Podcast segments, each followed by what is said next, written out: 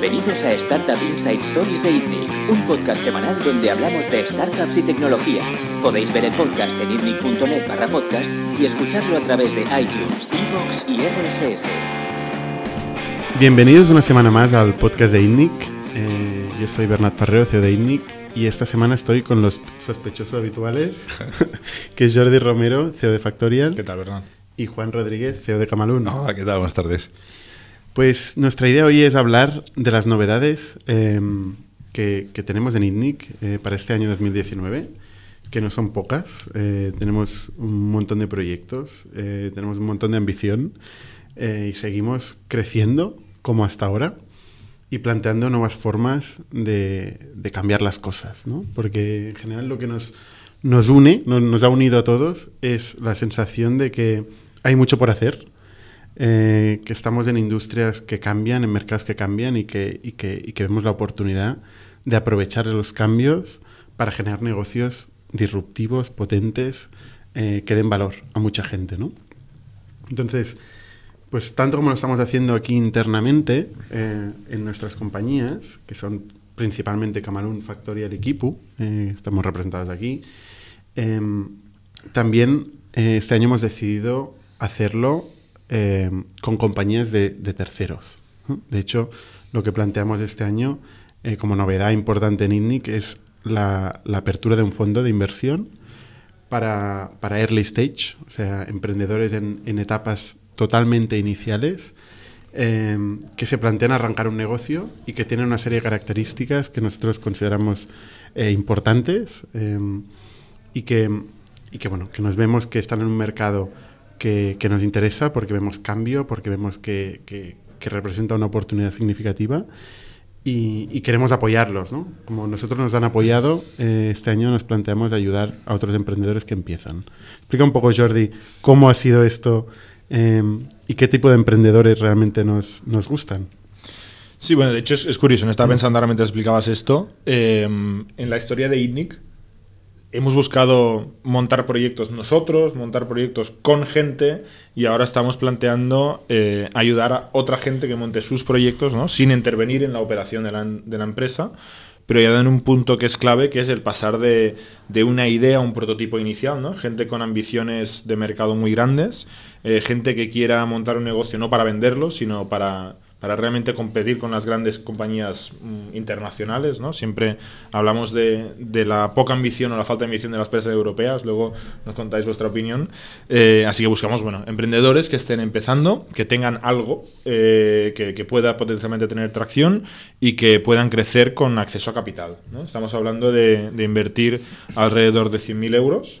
Eh, equipos de, de, distintos tipos, pero buscamos talento, buscamos personas con, ideas grandes, con muchas ganas de trabajar y con ganas de comerse el mundo. Eh, tecnología, obviamente, como factor principal. Buscamos poder ayudar eh, pues con nuestras experiencias, con, bueno, con nuestro entorno, eh, acceso a talento, acceso a capital, pues más tarde también. Eh, y, un poco pues el, la marca y el ecosistema que tiene detrás que a nosotros nos ha ayudado a arrancar proyectos y que creemos que podemos hacerlo de una manera pues mucho más voluminosa, ¿no? con muchas más empresas que las que hemos arrancado nosotros. ¿Qué tiene que ver con la, con la estrategia, con la ayuda a, encontrar las cosas a hacer? Porque nosotros hemos probado ya muchas cosas, ¿no? Y tiene que ver con la ejecución, ¿no? Que es la gran parte, o sea, al final la estrategia es algo que se hace una vez, ¿no? Una vez, al fin, cada año, digo, ¿no? Y, y la ejecución es lo que pasa cada día, ¿no? Y aquí es igual donde, donde muchas empresas acaban cayendo, ¿no? Juan, ¿tú cómo lo ves? Sí, son las dos patas, ¿no? Eh, tener la estrategia adecuada, eh, ser capaz también de darse cuenta de que la estrategia está o no está funcionando y no obcecarse en el error continuo, ¿no? que a veces uno eh, pues se obceca y ve que no va pero sigue en ello, y luego la parte de ejecución que es tan compleja o más que la estrategia, que la gente lo pasa a veces por alto, cree que la ejecución viene sola, que una buena idea ya de por sí eh, es suficiente y no lo es. ¿no? Al final, eh, proyectos similares, igual solamente triunfa uno de ellos porque la ejecución ha sido la mejor de las tres, ¿no? de los cuatro, no solamente por la estrategia, sino cómo se ha hecho esa estrategia. ¿no? Y eso va de, mm, de priorizar, va de tener equipo, de tener talento, de dejar que la gente se equivoque, de generar eh, equipos de trabajo que sean autónomos, eh, y eso no es fácil. Eso requiere un buen emprendedor. Eh, también una cosa que quería comentar. eh, parte de la razón por la cual, ¿por qué montamos esto ahora? ¿no? O sea, este es un concepto que le hemos dado nombre y hemos hablado de él durante los últimos 5 o 6 años. eh, más que ahora yo creo que se junta, por una parte, pues la experiencia, el ecosistema, el equipo que tenemos detrás, pues creemos que es el correcto para poder aportar valor a, a otros emprendedores.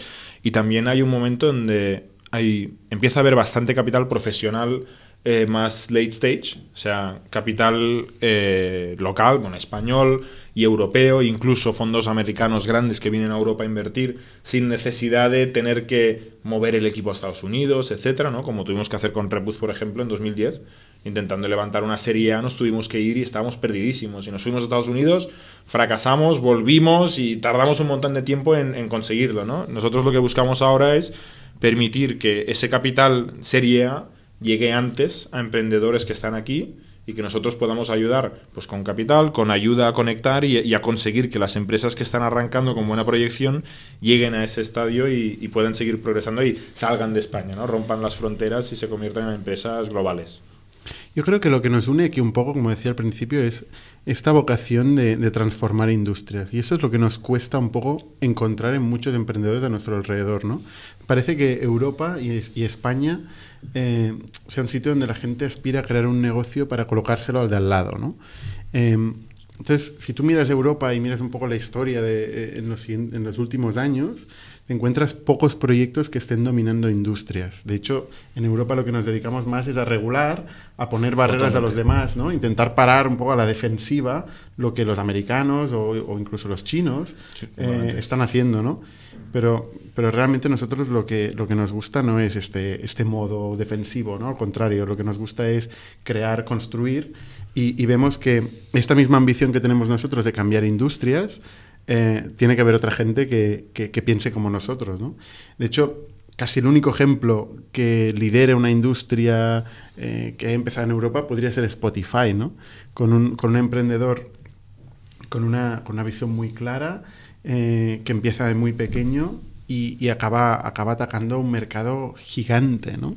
que es el mercado de la, de la distribución de música. ¿no? Y además aprovecha un cambio en la tecnología eh, para distribuir. Una cosa curiosa de Spotify, que, que, es un poco paradójica con muchas tesis de inversión, es que además es un negocio que ni siquiera es global el primer día. Porque es un negocio de derechos de autor, que es un tema súper regulado y súper nacional. Y fueron capaces de montar el negocio global más grande de, de, este modo, ¿no? De suscripción de música, país a país, desde Suecia y creciendo a saco, ¿no? Y, y ganando todos los demás. O sea, había muchos players en Estados Unidos que ahora son mucho menos relevantes gracias al éxito de Spotify. Spotify llega a Estados Unidos relativamente tarde. Es como WhatsApp, ¿no? Hay otros productos que ahí se han enterado cuando aquí llevábamos años ya usándolo. A mí me gusta mucho la historia de, de Daniel Ek eh, de Spotify porque representa como una batalla imposible. Eh, desde mi punto de vista es el ejemplo de una batalla imposible porque empieza en Suecia, eh, donde en aquel momento cuando él empezó eh, había un 80% de piratería. Es decir, él estaba compitiendo con un producto gratuito, básicamente, ¿no? Porque se estaba ofreciendo la misma música eh, de una forma gratuita. Y él se plantea, tengo que hacer un servicio que sea mejor que esto. ¿Cómo es mejor que eso? Pues él decidió una sola cosa, que es la inmediatez. Que al final es experiencia de usuario, eh, usabilidad pero se traducía en la inmediatez. Si yo soy capaz de que desde que el usuario piense en una canción hasta que la reproduzca pase menos tiempo que el que hoy está tardando en descargarse la canción, estoy ganando. Y, estoy generando valor del cual soy capaz de, capturar una parte, ¿no? Y crear un negocio de pago donde hay un mercado gratuito. Muchas veces el emprendedor se piensa que, que, que el negocio va a precio, ¿no? Y, y, no, realmente el negocio no se genera siempre en precio. Es más, es difícil generar un negocio basado exclusivamente en precio. Es la propuesta de valor. Es la propuesta de valor. Eso Entonces, la propuesta de valor de este hombre, en un mercado tan difícil como Suecia, donde había un 80% de piratería, se genera eh, ofreciendo un producto mm, de pago, pero con una experiencia muy superior. El tío es capaz de conquistar el mercado eh, sueco y luego reproducir y escalar esta historia. Otra cosa que nos planteamos muchas veces es que no se puede atacar un mercado global desde el primer día. Empezar en global es imposible. No, no siempre, no siempre. Es muy difícil. Hay ejemplos, no siempre discutimos del Typeform, que es el ejemplo perfecto de un producto eh, que tú puedes ofrecer valor y cobrar a clientes de cualquier parte del mundo. Mientras No, pero traduzcas. cuidado que, que global, eh, o sea, eh, em, cuando digo global no me, no me refiero a, a global geográficamente, quiero decir, no el conjunto de todo el futuro target de este servicio lo vas a atacar el primer día. El primer día tienes que atacar un nicho, y este nicho puede ser un, un sector, Vale. aunque esté en todo el mundo, y no desconozco el caso de Typeform, pero estoy seguro, me juego un brazo, que no atacó el mercado actual el primer las día. startups, No. las agencias creativas. Exacto. Sí, sí. Se dirigió a un segmento muy, muy Sí, concreto. Dio mucho valor, los convirtió en auténticos fans de su producto y a partir de ahí lo extrapoló a, a otros, a otros segmentos. ¿no? Esta es una historia claro. típica. O sea, al final es difícil detectar un proyecto eh, con un potencial grande porque muchas veces se dirige en segmentos muy concretos y muy específicos. Pero ahí está también la labor del inversor y esto es lo que es difícil y por eso hay poco capital eh, invirtiendo en early stage porque tiene que ser capaz de ver más allá de lo que está haciendo hoy el emprendedor ¿no? y ver que este segmento al que se está dirigiendo hoy y que está sirviendo también es extrapolable a un conjunto de un mercado. ¿no? Y un mercado que normalmente cambia por razones varias, exógenas a veces, por la tecnología, por distintas razones.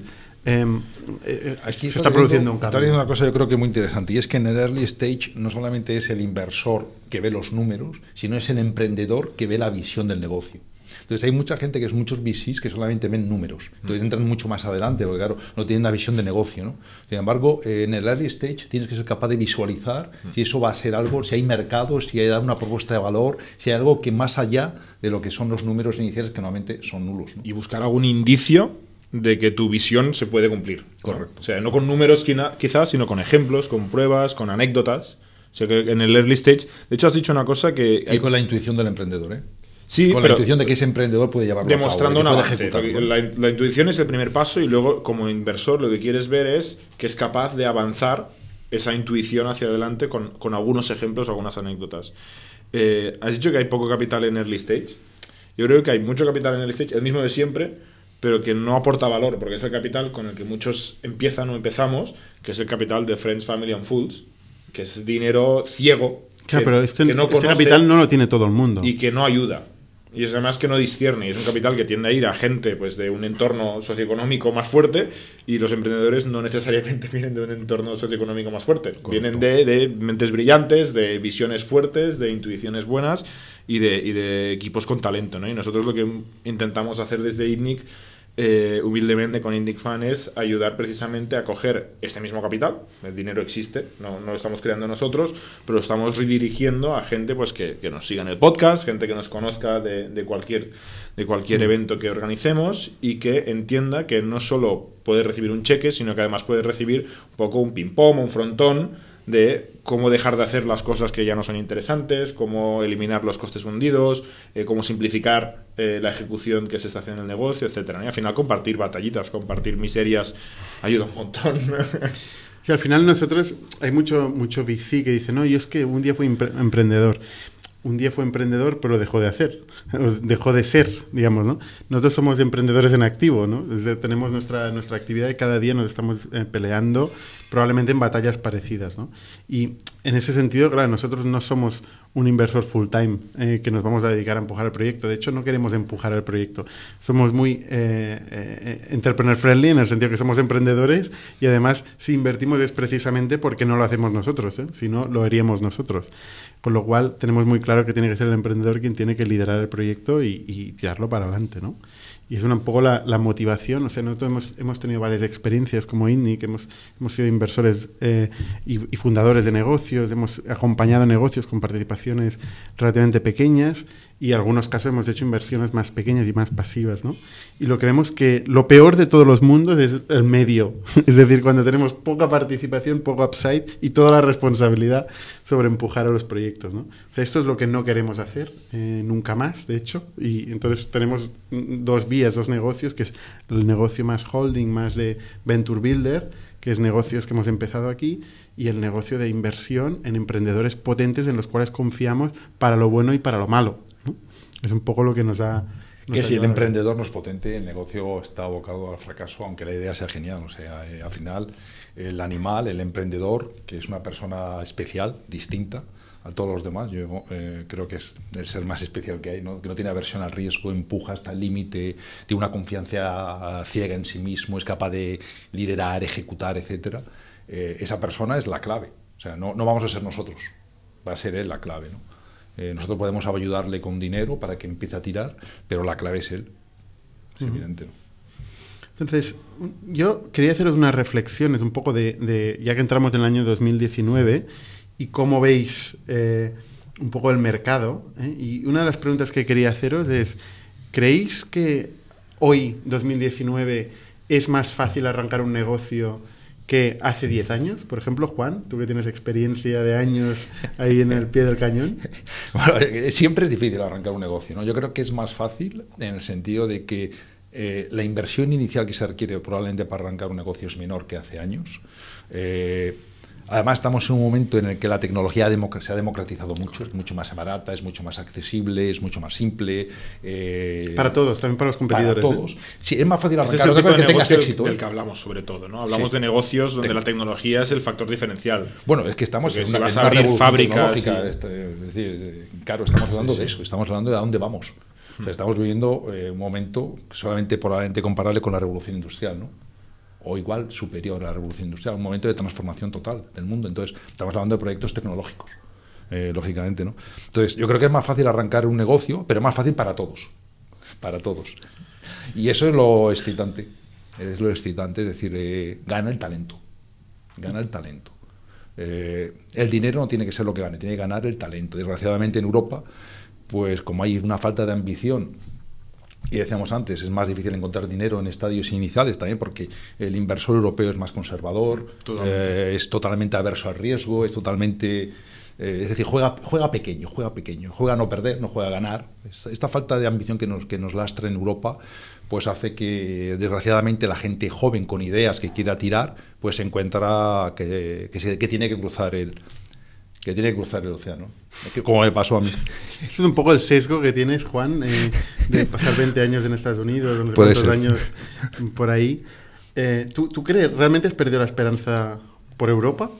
Eh, yo por Europa he perdido en gran parte la esperanza, no por los proyectos, por algunos proyectos que hay en Europa, como es el proyecto de Camalún, porque yo creo que un proyecto es un proyecto esté donde esté, esté en Europa, en Estados Unidos, en Asia, en China, etcétera, da igual. O sea, no es el sitio lo que te marca, ¿no?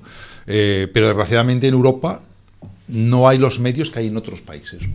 O no hay la ambición y las ganas, y hay siempre la excusa, ¿no? Siempre hay excusas, ¿no? De que los mercados europeos son más fragmentados, de que no sé qué, siempre hay excusas, ¿no? Siempre hay esques. Y hay otros países donde no hay menos esques y hay más aiques. Hay más aiques, ¿no? Eh, esa es la diferencia. Tú, Jordi, cuando empezaste en negocio ya, bueno, como en el rol de CTO de Red Booth, em, eh, hace cuánto, 10 años o casi 10 Casi, años. sí. Sí, Eh. Estamos en 2019. No, no, el tiempo, el tiempo pasa. Eh, ¿Has notado alguna diferencia ahora que estás en rol de CEO, pero bueno, también en una fase Sí. eh, relativamente inicial? Sí, yo creo que hay muchas de las, de las olas en las que ya nos subimos con Red Bull, empezaban en aquel momento, ¿no? El cloud, que es una ola que hace que montar un negocio de software o basado en software sea requiere una inversión inicial mucho más pequeña.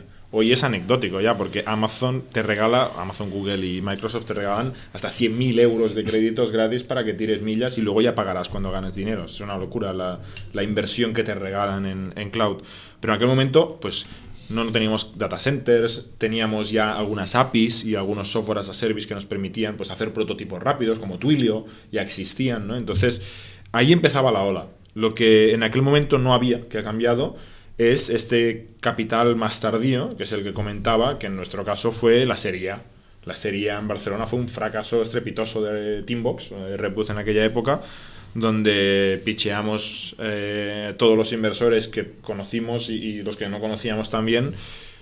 Y nadie había invertido en SaaS, o muy, muy, muy, muy, muy pocos habían invertido en SaaS. Casi todos eran extranjeros que venían y obligaban a la compañía a irse a Estados Unidos. O sea, había una alergia absoluta a montar un negocio de software global desde, desde Europa.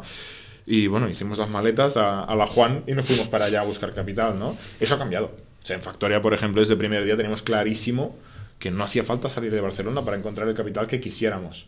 Ahora, tuvimos la suerte de haber tenido ya una experiencia y que el primer capital pues lo pudiéramos nosotros mismos conseguir, que esta parte de la experiencia es la que queremos trasladar a través del fondo de ITNIC. Pero para la serie A, por ejemplo, o la, la ronda SID que acabamos de hacer, que la ronda SID de ahora es más grande que la serie A de antes, eh, contamos, por ejemplo, con el inversor de Spotify, ¿no? Hablando de, ejemplos de éxito de Europa, pues claro, esta gente se empieza a atrever a invertir en Europa porque dice, o sea, se puede conseguir. Uno lo ha conseguido. Entonces, estos y, y, y, pocos más son los que empiezan a invertir fuerte, ¿no? Y los otros son los americanos, que en un mercado tan, tan, tan competido como es el capital riesgo en Estados Unidos, buscan maneras de crecer y de competir fuera de Estados Unidos. Esto está cambiando muchísimo. O sea, ahora mismo montar un proyecto en Barcelona, en España, en Europa, eh, global desde el primer día, es mucho más fácil que hace 10 años. Eh, el cloud es más asequible, las tecnologías, el talento tecnológico ha explotado un montón. En mobile, Barcelona es una capital, España es un, es un mercado muy potente eh, y, el, capital de segundo nivel también está llegando. ¿no? Esperemos nosotros ser el agente de cambio del early stage, de conseguir que de los tropecientos mil emprendedores en proceso de fabricación a los 100 que consiguen arrancar un negocio y realmente consiguen crecer, pues que eso se transforme mejor, ¿no? Y se traduzca mejor. Yo creo que esta en, es la, la, frustración de mucha gente que nos escucha, ¿no? O sea, cuando hablamos de que hay mucho, mucha facilidad de acceso al capital, habrá gente, y siempre cuando yo hablo de esto, hay gente que se frustra. Y dice, ¿y dónde está, no? Porque yo llevo pegándome contra una pared. Está más adelante. De está más años. adelante. Pero el problema es que el primer capital es el más. Eh, el que tiene más miedo. Totalmente. ¿no? O sea, nadie quiere ser el primero en arriesgarse, nadie, nadie quiere meterse en una idea feliz ¿no? donde se puede acabar haciendo profundamente el ridículo. ¿no? Esto es muy distinto en Estados Unidos. ¿eh? Exacto. O sea, en Estados Unidos, literalmente con un PowerPoint y una cara bonita o un poquito de potencial de talento, se levanta una primera inversión Pero es de más fácil que 3 aquí. o 4 millones de dólares. Es más fácil que aquí, Con un PowerPoint, ¿eh? pero también es difícil. ¿Eh? Porque hay mucho talento compitiendo por ese capital. Claro, Pero- y, y hay cero barreras. Hoy el Mm. problema es que hay cero barreras de entrada al arrancar un negocio. O sea, tú realmente con un Spotify, con un Shopify, estoy confundiendo ya, con un Shopify tú arrancas un e-commerce, por ejemplo, ¿no? O con una, con muchas, hay muchas plataformas para arrancar cualquier tipo de, de negocio en internet, ¿no? Entonces, realmente al haber tan pocas barreras, eh, se hace muy difícil eh, elegir, ¿no? Entre un proyecto u otro, ¿no? Y realmente dónde, dónde ves un proyecto que pueda transformar un mercado o una industria. ¿no? Y, y por eso es difícil aquí en Estados Unidos y en la China popular. o sea, pero es mucho más maduro. hay mucha más aversión al riesgo aquí. Y ese es el, el problema. ¿no? O sea, es más difícil aquí, es difícil en todos lados, diría yo. ¿no? Otra, otro de los retos que aquí vemos, o sea, tanto Camalún como Equipo como Factorial, son negocios que se emperran en cambiar la forma de gestionar la pyme o de gestionar, o en el caso de, de de darle herramientas y materiales de marketing y de promoción a la pyme, ¿no? Facilitar las barreras que tienen las pymes o el acceso a la digitalización que tienen las pymes, ¿no? Eh, esta es ha sido una de las asignaturas pendientes de, de la última década que yo creo que no, no se ha conseguido, más allá de algunos ejemplos concretos, un Slack y tal, que están empezando, que tienen todavía pocas, poca cuota de penetración en la pyme, eh, no ha habido grandes eh, soluciones que, que, hayan penetrado en, en, la pyme. Con lo cual la pyme está sufriendo un problema muy, muy, muy grande y muy estructural, que es que está perdiendo la batalla contra la gran empresa, que cada vez está comiéndole más del pastel. De hecho, están apareciendo eh, megamonopolios eh, que están consolidando mercados de industrias enteras. Estamos hablando de, del caso de Amazon, obviamente, pero también del caso de Google, del caso de Apple. Eh, hay grandes plataformas, en el caso de Uber, eh, que están mm, realmente conquistando industrias que estaban formadas por miles y miles de pymes y que están desapareciendo, ¿no?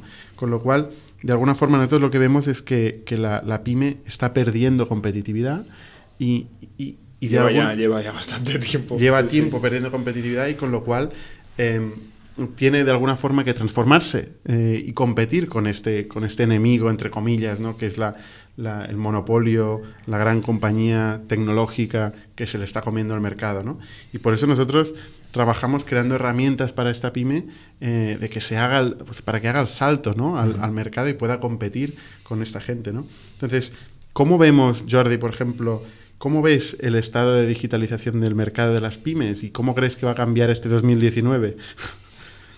es un periodo muy corto. Es parte, iba a decir, sí, es parte de, de una ola mucho más larga, ¿no? Pero, o sea, en, en las pymes, yo creo que la mayoría de gente no tiene ni idea de lo que la tecnología que las grandes empresas con las que compiten tienen. O sea, Exacto. el ejemplo del taxista contra el Uber. Ok, hay, hay ciertos problemas ahí eh, regulatorios, pero la tecnología de la que dispone Uber para encontrarte un taxi más rápido, el tracking que te da Amazon con su logística, el cloud, el acceso al cliente, la, la experiencia de cliente, todo esto la pyme ni siquiera sabe que no tiene porque no es consciente. Yo creo que llevamos ya pues una década, una década bien, bien buena donde la pyme ha modernizado o bien herramientas súper verticales de una función en concreta que alguien resuelve bien y ha triunfado, o bien eh, herramientas horizontales de industrias muy nicho. Yo qué sé, las dentistas, por ejemplo, pues en su momento se popularizó una solución de tecnología para gestionar su clínica dental y esa parte la gestionan bien.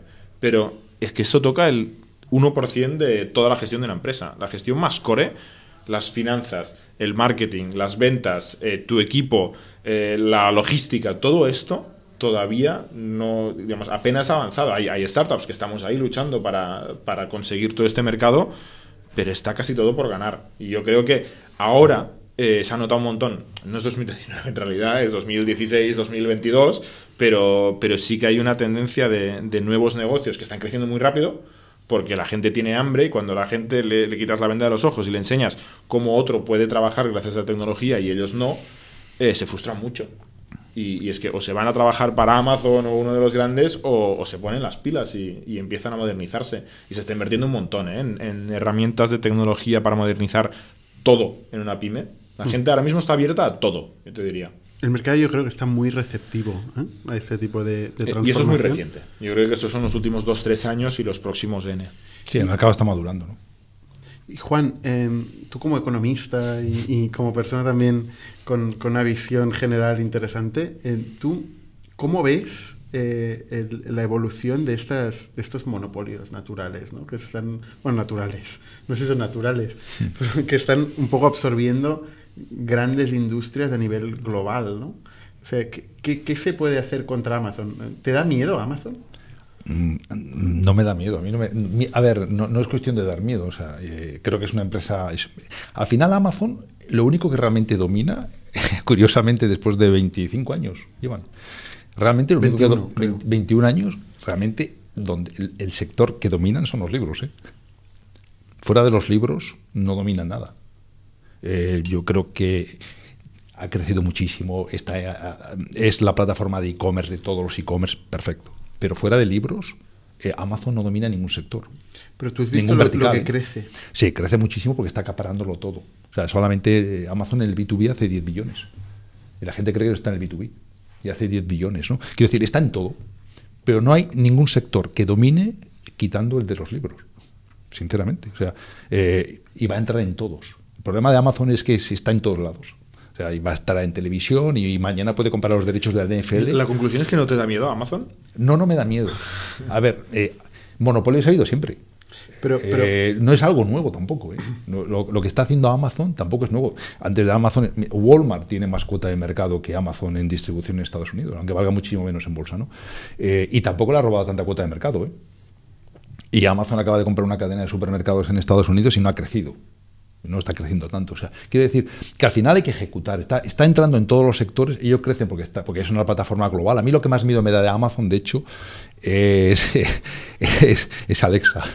Es eso. eso. es lo que me, realmente me da, me da miedo. ¿no? No, eso sí que me da miedo. ¿no? Sí, sí. Eso, sí que, eso, sí que, me da miedo. ¿no? Eh, es lo que más miedo me da de ellos. Quiero decir, más que su, el resto de sus negocios en los que de distribución los que están, hay, sí creo que... Eso lo está escuchando mucha gente, ¿no? Pues esto saldrá el lunes que han abierto los paquetitos de Reyes llenos sí. de Echo Dots y, y, ecos con, con, Alexa, ¿no? Sí, o sea, eso es lo que en todas las casas ahora.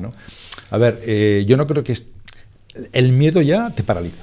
El miedo paraliza en cualquier negocio. Nosotros que somos muy pequeñitos, nosotros no tenemos miedo, lo que tenemos es hambre, tenemos ambición, ganas. Eh, Amazon un día fue tan pequeño como nosotros. Yo he empezado negocios tan pequeños, más pequeños de donde estoy ahora. Eh, y acabamos eh, consiguiendo una gran cuota de mercado, más que la que Amazon tiene en ese sector, por cierto. Eh, ¿no? O sea que al final. Aunque se... vendíais en Amazon también o no? Marginalmente, prácticamente no. Realmente no. O sea, quiero decir, es posible hacerlo, ¿no? Es posible hacerlo. Lo que falta es, pues ya lo, lo- volvemos a lo de siempre, ¿no? Ambición, ganas. O sea, ¿tú crees que el, el regulador, por ejemplo, no debería actuar en el caso de Amazon para Creo- frenarlo? creo que debería regular, eh, probablemente debería actuar en el caso de, de Alexa. Si llegara un momento en el que eh, Alexa. Pero por la privacidad. Por, por afectar la privacidad o utilizar Y porque información muy personal. Y porque te puede cambiar totalmente el mercado. Es decir, si eh, Alexa es el único que elige eh, quién, no sé, quién va a ser tu fontanero, quién te va a o qué televisión vas a comprar, o quién te Pero va a eso es llevar lo, mismo, televisión. es lo mismo que hace Google hoy. Es casi Google lo- es- elige y ordena quién se lleva el negocio. Pero no es Google luego el que lo hace, ¿no? Es decir, Google es un intermediario, es como una cadena de televisión Bueno, empieza a hacerlo, ¿eh? ¿no? Con los vuelos, por ejemplo. Sí, Con él- los vuelos y empieza a hacerlo en los hoteles vuelos. y distintos productos Correcto. está empezando a... Correcto. Bastante, pero no se puede decir. Llegado a ese punto, creo que habría que romper los monopolios. ¿no? Yo, yo soy contrario al monopolio por naturaleza. Creo que el monopolio, eh, aunque sea en este caso bien trabajado y bien hallado, etcétera, eh, creo que es eh, al final es un cáncer para la economía.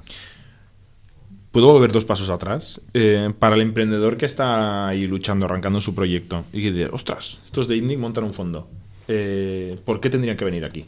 ¿Qué, qué les podemos ofrecer aquí que no se le puede ofrecer en otro sitio? Dinero, dinero, aparte de la familia y los amigos, dinero. Y luego, lo más importante, eh, gente que les va a entender, gente que habla su lenguaje, gente que sabe lo que es montar un negocio de cero, gente que entiende que lo que es una idea eh, y que eh, todo lo que pongan las hojas de cálculo está muy bien, pero al final es lo que importa es la idea, lo que importa es el emprendedor, lo que importa es eh, su discurso, sus ganas de cambiar un mercado, ¿no? Gente que habla el mismo lenguaje, que ha pasado por lo mismo, que está en lo mismo. No es que ha pasado, que está en lo mismo. Porque esto es la, lo has la dicho tú leche antes, sí, día día. realmente es es súper relevante, ¿no? Porque hay muchos grandes, buenísimos VCs en el mundo que, claro, toda su experiencia se basa en que en el 94 cambiaron el mundo. Que cuidado es brutal. cuidado ¿eh? que los hay que nunca han sido emprendedores. Eso sí, también, pero yo digo los eran dos buenos. Ha habido, ha habido algunos buenísimos. Mark Andreessen y, y Ben Horowitz, como seguramente uno de los mejores fondos que hay, ¿no? Eh, pero claro, hace un montón de años ya de, de sus descubrimientos. Muchos son muy relevantes, pero luego hay muchas cosas de, de la realidad de hoy que seguramente quedan muy lejos, ¿no? O sea, este me parece interesante como resumen de, de la diferencia de, de Nick Fan. Cuidado que, en mi opinión, realmente un, un inversor eh, no tiene por qué ser o haber sido emprendedor antes. ¿eh? Esto también, también es, un, es un hecho que a mí me gustaría dejar claro. Realmente, lo que pasa es que es, es distinto también, depende de la etapa en, que estés y la especialización que ne- necesita el inversor. Significa muchas cosas. Claro, significa muchas cosas. Pero realmente un inversor al final eh, lo que se dedica desde su punto de vista y desde su negocio, que es generar retornos, es analizar, analizar, descubrir patrones, eh, desarrollar intuición en este, en, este, en este descubrimiento de patrones y ser rápido actuando y aprovechándolos. Eso es Warren Buffett. Bueno, Estamos es Warren Buffett, pero por ejemplo, aquí, mm, em, Fred Wilson y su socio Brad eh, eso.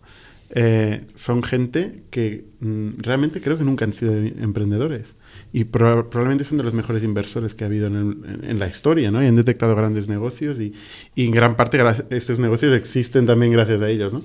Y son gente que hace bien, analiza, analiza, analiza bien, eh, entiende muy bien la perspectiva del emprendedor y sobre todo entiende que no son los emprendedores.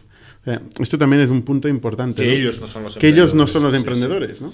Que tienen que dejar hacer, ¿no? Y, y eso lo tienen, Confiar. lo tienen muy claro. Una vez se invierte, estamos todos del mismo lado y, y hay que confiar y tirar para adelante. Sí. Estamos en, en- en etapas iniciales. eh, es muy importante tener claro qué, qué es lo que vas a hacer, ¿no? No tanto. Sea, aquí es un, un poco el punto de discrepancia que, que tenemos probablemente, o que yo personalmente tengo con, con la tesis de, de Luis Martín Caviedes, ¿no? Todo, el, con todo el respeto del mundo, que además tenemos muy buena relación. Em, pero, pero realmente el, el hecho de conocer muy bien cómo funciona un balance, eh, un, un ciclo de conversión de caja, un working capital y tal, que, que son elementos muy importantes para la gestión de un negocio, ¿eh? No- que no se me entienda mal. Eh, pero no es el momento de la verdad donde un emprendedor ve una oportunidad y ve un cliente, un, un- un usuario posible eh, que tiene un problema y que puede La la encontrar No tiene nada que ver con esto. puede encontrar una forma de solucionarlo y luego esto puede funcionar a escala y además esta persona es capaz de explicar esta historia con, con entusiasmo a mucha gente y convencerla, atraer talento, eh, que al final hemos dicho que es un punto im- más importante en la ejecución, ¿no? Todo esto, eh, conocer el working capital no le va a ayudar, ¿no? Y, y en cambio, conocer el working capital es importante para la supervivencia del negocio y no, no nos engañemos, o sea, esto es muy, muy importante, pero probablemente podrá encontrar más fácilmente una persona que le ayude en este aspecto que una persona que le ayuda a encontrar y oler dónde está la oportunidad, dónde está el negocio, ¿no?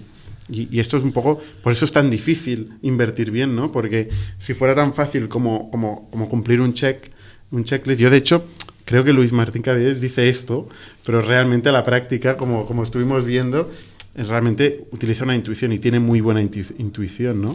Y luego los grandes negocios que ha encontrado, pues no ha invertido por eso. que esto es un clásico, ¿no? Muchas veces la tesis sirve para no cumplirla en los casos más de éxito, ¿no?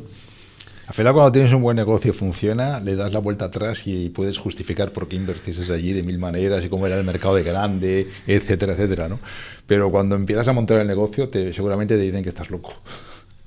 O poca gente lo entiende, ¿no? O sea que...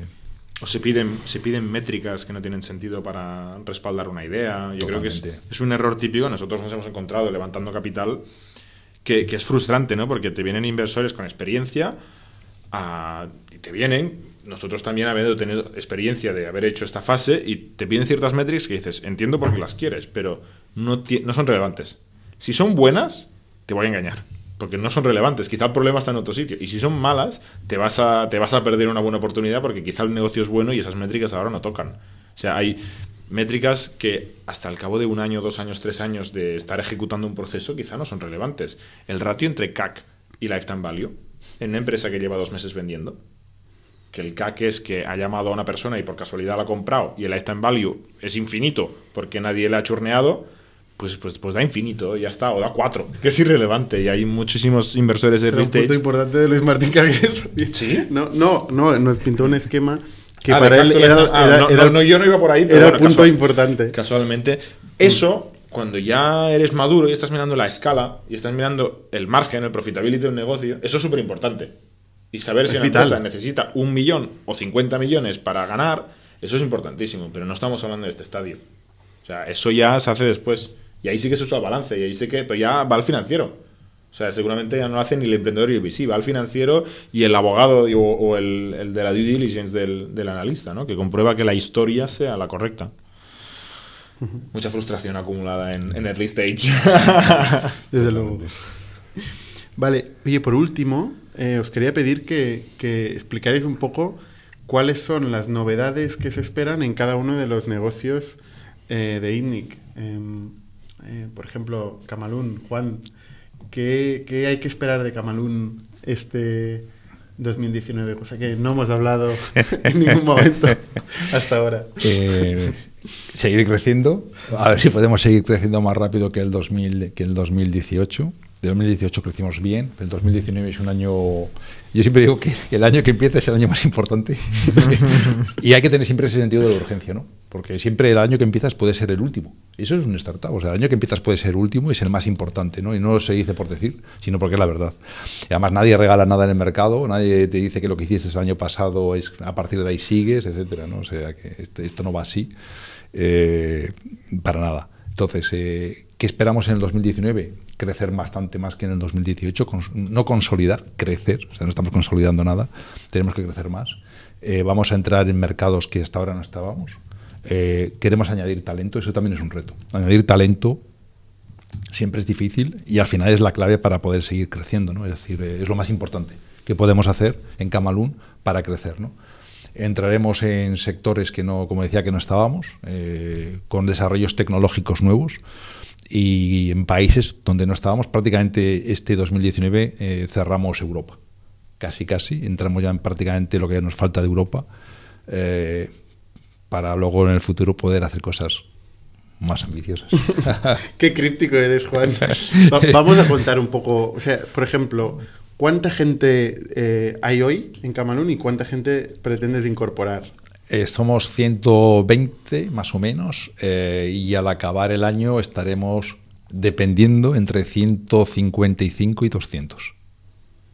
Vale. Más o menos. Y, y- Vamos a incorporar gente en- prácticamente en todos los sitios. No vamos a caber, ¿eh? Hablando de sitios. Hostia, este es uno de los grandes problemas. Que no lo parece, pero es uno de los grandes problemas cómo caber. Eh, crecemos prácticamente, yo creo que en todas las áreas. Eh, crecemos en ventas, crecemos en desarrollo, crecemos en producto, crecemos en operaciones. Ah, eh, vamos, en todos lados. Entramos en sectores, en negocios que hasta ahora no estábamos. Entramos en el papel, entramos en más productos promocionales, eh, entramos con más fuerza en el textil donde ya estamos y entramos en países, dentro de poco entramos en Suecia y entraremos en más países seguramente al final de año. El objetivo del 2019 es asentarnos en, en dos categorías donde ya estamos, que es eh, promocional y textil, eh, generar el talento suficiente para poder apalancarnos a partir de ahí y empezar a escalar. Yo todavía creo que no estamos escalando. ¿Qué es lo que más te preocupa del plan del año que viene? Eh, talento. Siempre es talento. Encontrar gente, talento diferencial, gente que venga. Cuando digo talento, estoy hablando de gente que venga con ambición, con hambre, eh, gente que venga y sea, esté dispuesta a equivocarse, a tomar responsabilidades, eh, gente que esté dispuesta en un momento determinado a levantar el dedo y decir eso lo hago yo. Ese tipo de gente, ¿no? Es lo que necesitas, ¿no? Eh, gente que venga con ideas. Eh, eso es difícil de encontrar.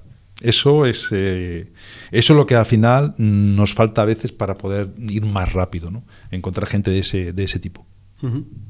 Jordi, Factorial. ¿Qué nos espera este año?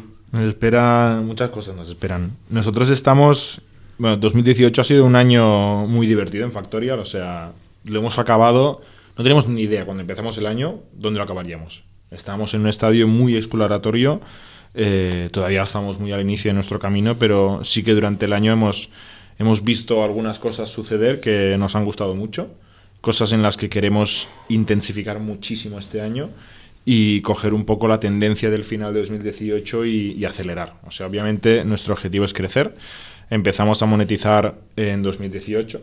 En 2019 mm, vamos a ser muy ambiciosos en el crecimiento de la monetización y en seguir incorporando nuevos clientes, más clientes cada mes, tenerlos más satisfechos, etcétera. Y también queremos empezar a romper la frontera española.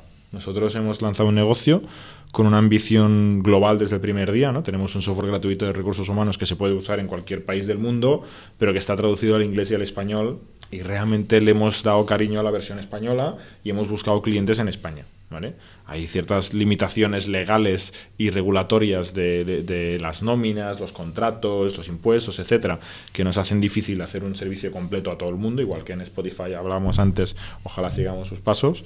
Eh, pues este año em, queremos dejar de crecer accidentalmente fuera de España y empezar a crecer voluntariamente fuerte fuera de España, ¿no? Y realmente ser la herramienta más usada de gestión de recursos humanos en la pyme en todo el mundo. Y eso significará, pues, bueno, invertir muchísimo en, en producto, eh, captar mucho talento. Ahora mismo somos, me adelanto tu pregunta, somos 30 personas. Eh, esperamos doblar más o menos el equipo a final de año eh, si cumplimos el plan. Buscaremos, bueno, estamos buscando ya gente en ventas, estamos buscando desarrolladores, full stack developers, estamos buscando gente de producto, gente de marketing, customer success, o sea, un poco en todas las áreas también como Juan y, el reto número uno, eh, sin ninguna duda, es que encontremos el mejor talento lo más rápido posible y con, con la ambición más grande, ¿no?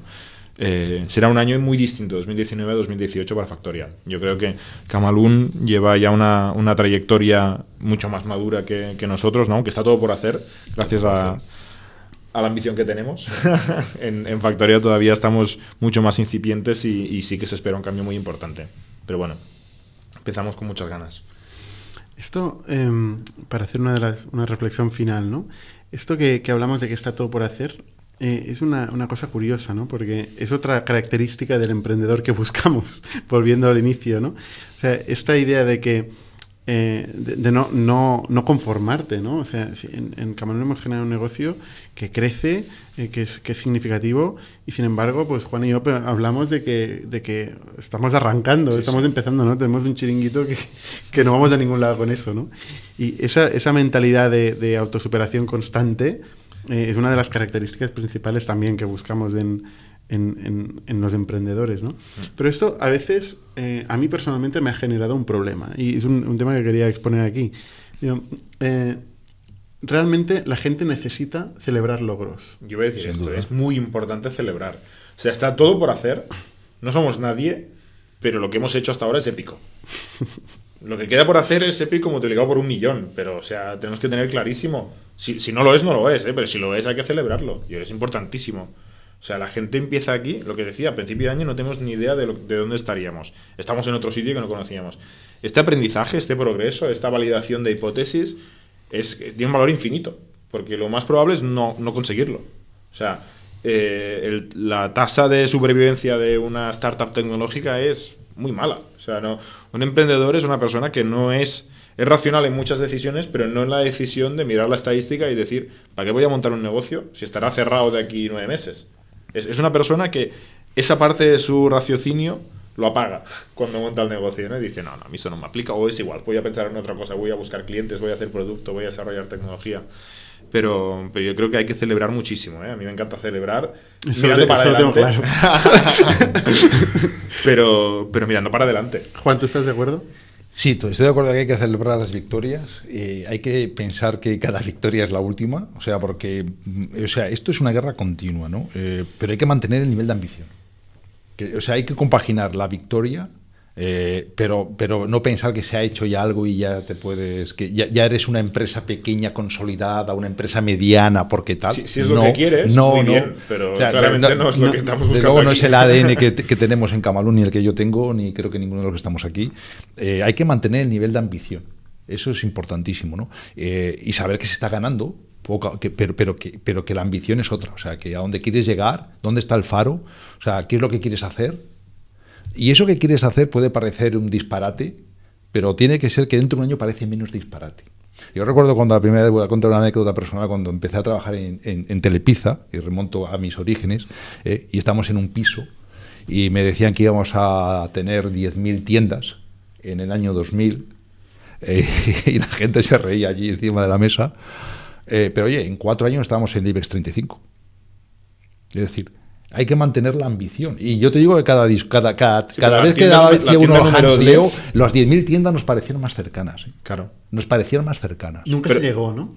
Nunca se llegó, pero yo estoy convencido de que Pero si no, yo estoy seguro de Que si de que si no hubiera pasado lo que pasó, que esa es otra película y daría para varios podcasts, eh, Telepizza sería probablemente la cadena de pizzas más grande del mundo y yo creo que sería una especie de McDonald's. Eh, se quedó en el camino, se quedó siendo la más grande de España de lejos, de Portugal, de México, de Colombia, de Chile eh, y tal, ¿no? Pero podría haber sido del mundo, ¿eh? Podría haber sido del mundo, que coincidió con Pizza Hut hundida, Domino's que estaba quebrada, etcétera. O sea, fue un momento además idóneo, ¿no? Pero celebrabais la tienda número 10, el- el- los millones de facturación, los 100 empleados del equipo. ¿Celebrabais algún Pues, tipo de milestone? eh, celebrábamos. Los- eh, mi hijo, celebrábamos lo primero, mi segundo, y luego Leo iba y daba, daba, daba, y te contaba la ambición y te ponía la piel de gallina y te decía dónde íbamos a llegar y que esto era todavía. Nada. Era, era nada, era nada, y te lo ponía en perspectiva dónde íbamos y tal. ¿no? O sea, hay que saber hacer las dos cosas. Hay que saber hacer las dos cosas, ¿no? La victoria sí. eh, el- eh, oye, hay que celebrar que estamos ganando, sí, que estamos ganando y estamos dando, como diría él, por culo a la competencia, eh, que era su forma de hablar, que no. Pero, a la vez, pero a la vez hay que poner el nivel de ambición, establecer cuál es el nivel de ambición que tiene la compañía. O sea, yo creo que es bueno que la gente en la compañía sepa cuál es el nivel de ambición que tiene la compañía, a qué juega, a qué aspira, y que eso que estás diciendo no es mm, palabra fácil, sino realmente lo crees, lo crees. Totalmente de acuerdo. Oye, cerramos aquí con un resumen, una palabra, talento. Talento es lo que buscamos eh, en nuestras empresas y buscamos talento también para invertir. ¿eh? Como han invertido en nosotros en su momento, pues también buscamos talento en el que poder invertir. Y con esto cerramos y nos vemos la semana que viene. Suscribíos a nuestro podcast semanal en youtube.com barra iTunes, iVoox o RSS para no perderos ningún episodio. También lo podéis recibir en vuestro correo suscribiéndoos a nuestra newsletter semanal en itnic.net.